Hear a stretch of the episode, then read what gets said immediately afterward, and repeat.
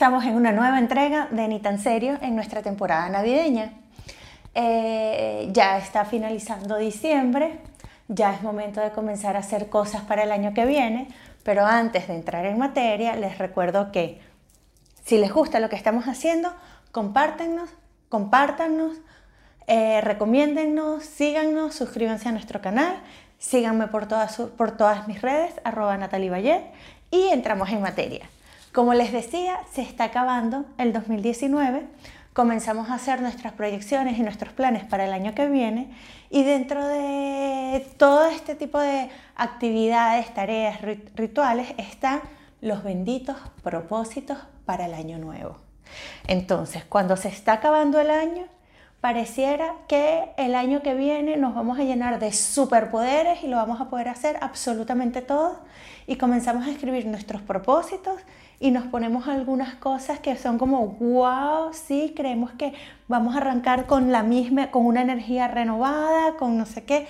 Ciertamente cada año se cierra un ciclo, se comienza otro, pero no significa que el 31 de diciembre nuestro ADN cambia por completo, mutamos y comenzamos a tener superpoderes y vamos a poder lograr cosas imposibles de lograr.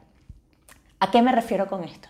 No significa que tener metas, tener sueños y tener aspiraciones sea, sea, sea importante. Es muy importante, es muy importante saber hacia dónde nos queremos dirigir. Pero estas metas, estos anhelos, tienen que ser coherentes con nosotros y con nuestra historia de vida y con nuestra forma de ser. Porque si no, vamos a vivir totalmente en frustración. Si nos ponemos metas inalcanzables por nosotros, porque no se parecen a lo que nosotros somos, porque si yo soy una persona que he sido sedentaria toda mi vida, querer convertirme en la más fit en el primer trimestre del 2020 va a ser muy poco probable que ocurra. Y por el contrario, lo que va a suceder es que voy a verlo como un imposible, me voy a frustrar y me voy a abandonar en el ejercicio. Entonces esa sensación va a ser muy desmotivante. Si por el contrario me pongo una meta y digo, he sido muy sedentaria a lo largo de mi historia y quiero comenzar a activarme físicamente y el año que viene quiero comenzar a entrenar e ir poco a poco alcanzando pequeñas metas para llegar a una meta mayor, es más probable que eso lo logre. Entonces, aquí no se trata de no hacernos metas y de no proyectarnos y de no tener sueños y aspiraciones y anhelos. Se trata de convertir eso a cosas que sean posibles, a cosas que sean realizables, a, darnos la oportunidad de sentir y de tener la satisfacción de haber logrado algo. No necesariamente lo que proyectamos a final de un año para el año que viene se tiene que cumplir o tiene que permanecer invariable a lo largo del año. Los intereses son cambiantes y las circunstancias también. No pasa nada si en algún momento nos damos cuenta que aquello que queríamos ya no lo queremos o que comenzamos a querer nuevas cosas. De hecho, les voy a dar un secreto. No pasa nada si llega el primero de enero y no tenemos idea de qué rayos queremos para el año que está comenzando. No tenemos que empezar los proyectos en enero. No tenemos que empezar las dietas los lunes. Eso es mentira es darnos nuestro espacio, conocernos a nosotros, saber qué queremos lograr, qué queremos eh, alcanzar y cuando tengamos eso claro, comenzar a ponernos fechas, comenzar a ponernos objetivos. No se trata solamente de tener una lista interminable de deseos, se trata más bien de tener un plan, un proyecto, de tener una meta, pero esa meta que tenga objetivos, que tenga estrategias, que tenga tareas, que tenga eh, pequeños logros que nos permitan ir midiendo nuestro avance a lo largo del camino. Finaliza el 2019.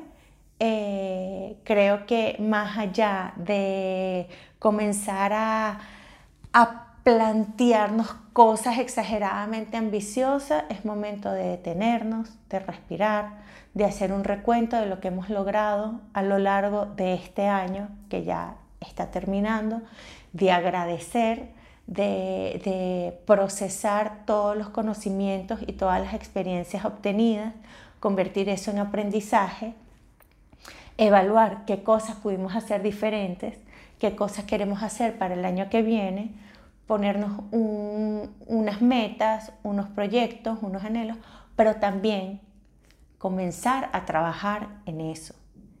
Si quiero eh, convertirme en una persona un poco más activa a nivel físico, comenzar a entrenar. Si quiero mejorar mi alimentación, buscar apoyo y ayuda nutricional. Si quiero mejorar mis relaciones interpersonales, acudir a terapia. O sea, es desear algo y plantearnos un camino para obtenerlo. Si no, vamos a vivir en frustración tras frustración.